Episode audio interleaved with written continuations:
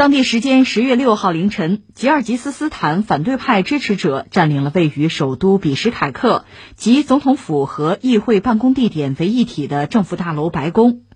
据媒体报道，五号晚间，吉尔吉斯斯坦警务部门采取强力手段，驱散了由十一个反对派政党支持者组成的抗议人群，局势一度平静。午夜时分，局势再度紧张，抗议者重新集结，并向警察投掷石块和燃烧瓶，焚烧多辆警车。与此同时，已获得足够票数可顺利进入议会的团结党领导人表示同意重新举行选举，并呼吁其他得票率超过百分之七的党派加入这一行列。凌晨三时左右，抗议者冲击政府大楼成功。前总统阿坦巴耶夫的儿子带领支持者占领白宫。随后，抗议者又占领了及国家安全委员会办公大楼，并释放了在押的阿坦巴耶夫和其他前政府官员。及总统热恩别科夫计划于当地时间六号与十六个国内党派领导人会面。媒体尚未报道反对派政党的回应。我们这个国庆假期真是令人感慨，一个是国内吧，这国泰民安，大家玩的非常嗨哈。现在我们还没法说，因为假期没有结束，整个我们就说旅游吧，外出的人数是多少，包括消费是一个什么样的状况还不好，呃，拿出一个最终的结果来，需要等一等。但是我们知道，这个世界确实也是一如既往的混乱吧。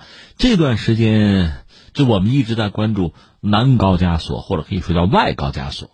就是亚美尼亚和阿塞拜疆之间的这个战争啊，这事儿还没有完，这吉尔吉斯斯坦这儿又乱了，确实让很多就关注国际政治的朋友、关注这个地缘政治的朋友可能会多个心眼儿。诶，这又是原来苏联的加盟共和国啊，这在俄罗斯周边啊，而且这是就我们“一带一路”这个倡议啊，吉尔吉斯斯坦它确实在中亚是一个核心的地段呢。哎，怎么它乱了？这背后有什么说法没有啊？可能很多朋友会有这样的这个猜测啊、推测。那我们要做一个什么样的判断？其实，一个我觉得不着急。第二个呢，做判断总是好做，只要 只要前提是什么呢？我们把相关的背景搞清楚，最后下判断那就看大家自己的分析能力、自己的逻辑了。所以你看，下判断是好下的，关键是把背景搞清楚。这就说到这个国家吉尔吉斯斯坦吧，这个国家很值得我们关注一下。你看看地图啊，它是我们的邻居，我们在它东边，它在我们西边。除了和我们是邻国以外，它几个邻国，你看哈萨克斯坦、乌兹别克斯坦，还有塔吉克斯坦，就中亚那几个斯坦啊，它其实很小，它人口就五百三十万吧，国土面积有个二十万平方公里吧，二十万平方公里的概念跟我们河北省差不多，比我们大一点。至于人口，也就是个地级市，还不一定到得了。这是和我们中国来比啊，但是你看人口少吧，它民族非常之多，得有八十个以上的民族，是不是让你一下子联想到缅甸了啊？你看国家又小，民族又多，民族矛盾又比较复杂。如果说啊。经济状况比较差，内斗又比较严重，啊，包括一些域外的势力在一插手一渗透。为什么域外势力会插手会渗透呢？这有一个关键的因素，就要看你这个国家就是地缘政治的格局里边，你的位置重要不重要？你要不重要，没人对你感兴趣，可能还好，一边自己玩去。如果你地理位置又非常重要，大家都要插手，都要施加影响力，那麻烦了。关键是我们看看吉尔吉斯斯坦，刚才我们说的这一套，你去套一套它，你发现真的麻烦了。这几条它都有，所以你说它乱，恐怕也不让人觉得意外了。我这么扯一句吧，你看，一九九一年苏联解体，他原来好多加盟共和国就纷纷独立吧。吉尔吉斯斯坦也是这个样子，他到现在是五个总统。哎，我得说一句，他现在其实是议会制，不是总统制啊。所以你看这次骚乱呢，大家去占领是什么呢？是占领议会，那个所谓叫白宫啊，是这样的，因为议会制了。但是他五个总统，这五个总统很像谁呢？很像韩国，就总统是个高危职业。他五个总统里有一个算是。就安然的这个落地哈，剩下的跟韩国总统大同小异。这个国家本身历史也算悠久吧，中亚的一个古国了吧。我们说它地理位置就战略位置是相当之重要的。在历史上，你看它在公元六世纪差不多就已经有了一个叫吉尔吉斯汗国啊。那时候咱们还是唐朝嘛。后来到十六世纪呢，搬家从叶尼塞河的上游就是搬到如今这个居住地。但是后来到十九世纪呢，它是被沙俄吞并。后来一九一七年十一月份，就是俄国十月革命，它也就跟着有一个苏维埃政权建立。后来一九三六年呢，它是加入苏联，成为苏联的一个加盟共和国了。然后一九九一年苏联解体，它也就跟着宣布独立吧。它的国名是吉尔吉斯共和国。我们说它地理位置确实很重要，在中亚啊，它现在是上合组织的主要成员国之一吧。我们刚才讲“一带一路”，它是积极参与的，它是丝绸之路经济带里边的还比较核心的那个位置。那地理位置在这摆着呢。但是遗憾的是，这个国家就是独立之后吧，一九九一年之后，它其实经济发展始终没有找到特别合适的路径吧，所以经济状况不佳。它以前基础就不好，经济基础就不好。支柱产业呢，有这个农牧业、矿业，可能有点建筑业什么的吧。查了一下，查到是二零一八年，就查 GDP 吧，它要和美元就是这个国家不过是八十点九三亿美元，一个国家 GDP 啊。当然你要说五百多万人口这个样子，也就是这样了。呃，另外，当然我没有去过这个国家哈，我看的资料显示说，就是它独立之后吧。一个是就是刚才我们讲经济状况不佳，它主要是有些大企业，可能有两千家以上的大企业吧，就把这个国家的经济就支撑起来。这个国家百分之七十五的 GDP 是靠两千家大企业，那么相应的，我看到一些分析文章讲它的问题主要两个吧，一个是什么呢？它的国家治理、社会治理现代化程度比较低。其实，在苏联时代，它也相对比较边缘嘛，经济也不是很发达。这样出现什么局面呢？它有很多家族性的东西、裙带的东西。政府部门的官员也好，包括这个经济上，大企业嘛，和真正有经济实力的，也是一些家族嘛。那政商通吃了，而且可能北部居多吧，这地区的差异就比较大。那由此还有一个话题，或者说一个特点，就是腐败了。有一个评价说它是世界上最腐败的二十个国家之一。在这么一个状况下，你说这个国家又有它自身的一些麻烦。刚才我们讲了嘛，人口不是很多，但是民族多。民族矛盾又比较复杂，刚才我们讲这个国家治理啊，社会治理的状况又是如此，那权力的争斗、权力的更迭，应该说比较频繁，而且会比较混乱。我们刚才讲他已经有五任总统了，而且和韩国总统命运差不太多吧？他独立之后第一任总统叫做阿卡耶夫，这位本来还有机会在一九九一年做到苏联的副总统，但他没有做，结果成为呃吉尔吉斯斯坦独立之后的首任总统。他主政这个国家十五年，他本身是个光学博士吧？你想那个时候苏联解体，各个加盟共和国独立，几乎所有的政治人物都号称自己是亲西方的呀，什么民主派要改革呀。但是真正把这事做成的，你算一算，几乎没有。所以这个阿耶夫在台上十五年，这个国家没有什么起色。当然，真正做到的是什么呢？这个国家私有化了嘛？他的家族。拿到了国家，我们说最主要是两千家企业吧，就盈利比较多的、比较重要的企业，他们拿到了，主要涉及到就是能源啊、食品啊、啊移动电信啊这几块然后怎么样？然后就是二零零五年所谓的叫郁金香革命，反对派最终把他推下台。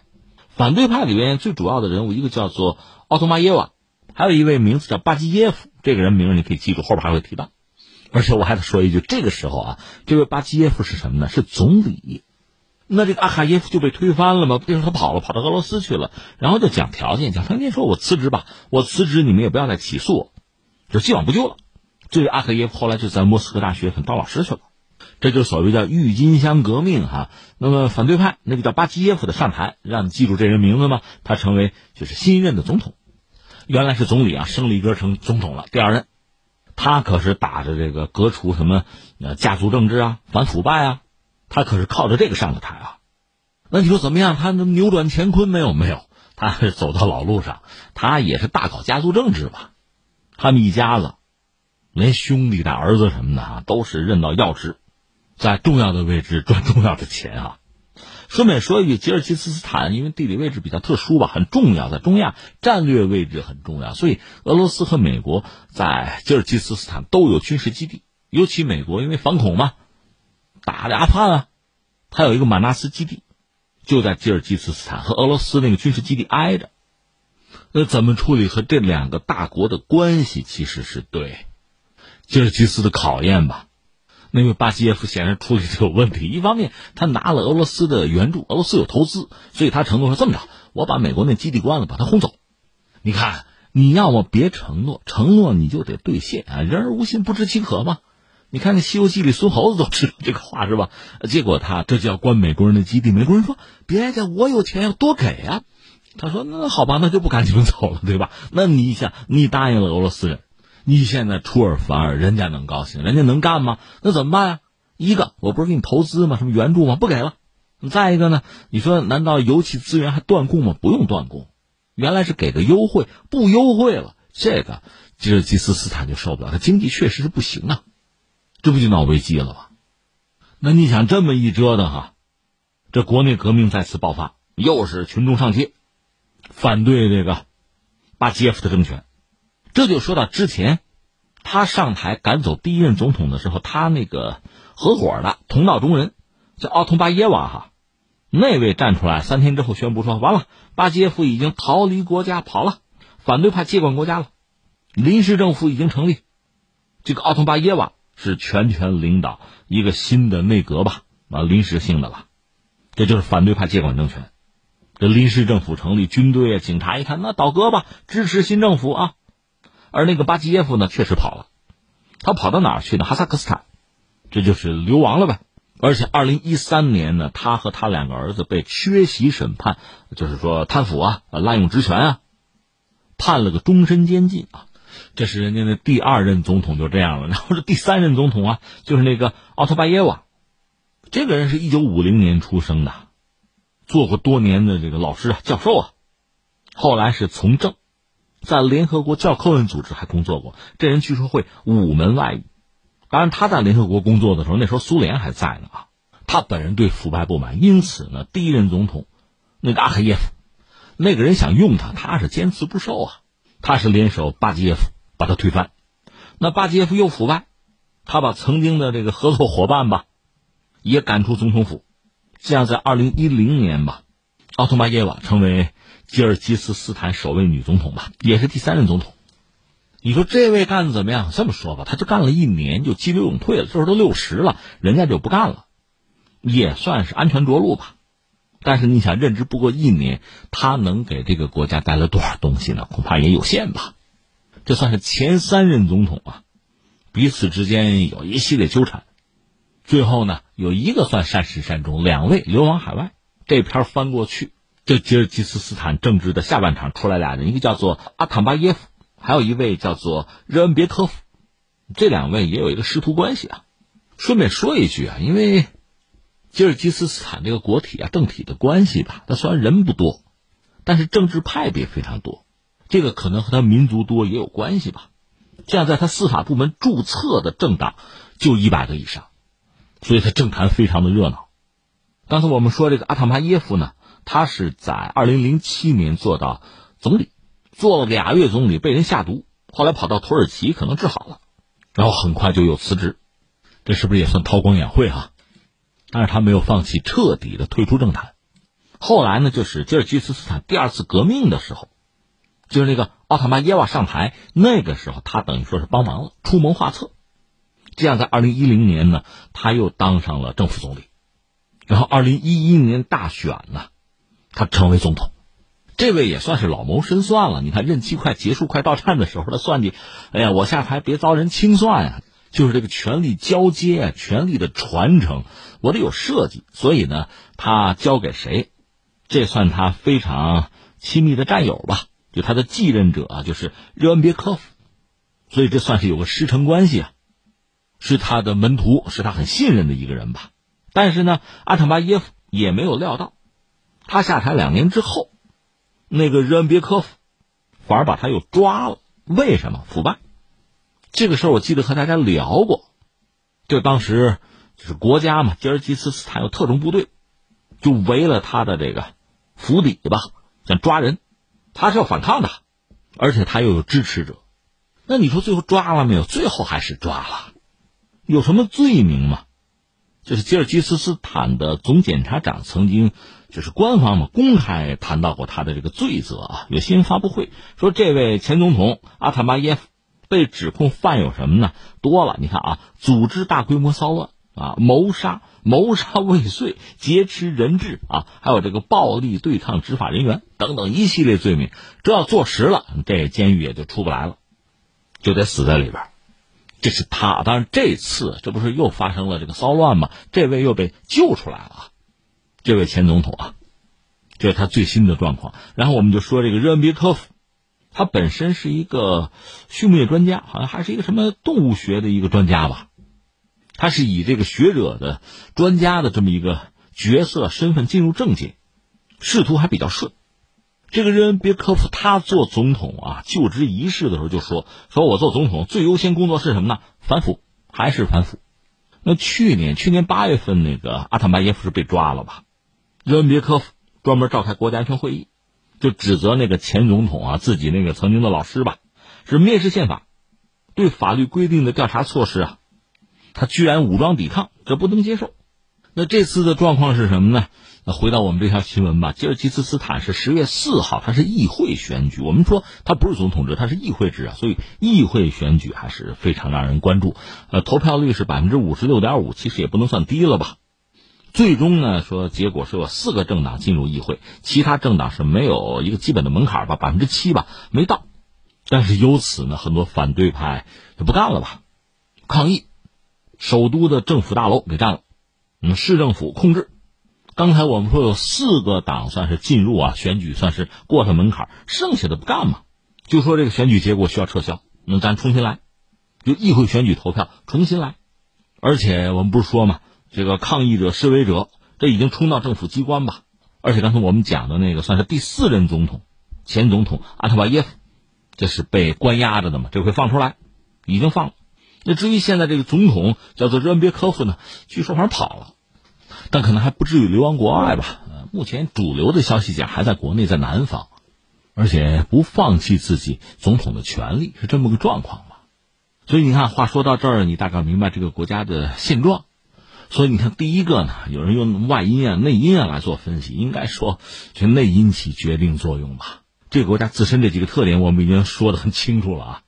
所以你看，即使没有外部势力的介入，它也够乱。这是一个。那第二个，假设有外部势力想介入，达成自己的某些战略目标，他这讲那就比较容易了，去渗透、去搞乱，因为他自己已经很乱了。这个我想对全世界范围内吧，每个国家搞自己的国家治理、社会治理的现代化，其实都是一个提醒，甚至是警示。那第三，我们要说，这毕竟是邻国呀，而且“一带一路”它是重要的节点，所以我们当然希望它还是保持一个稳定和发展。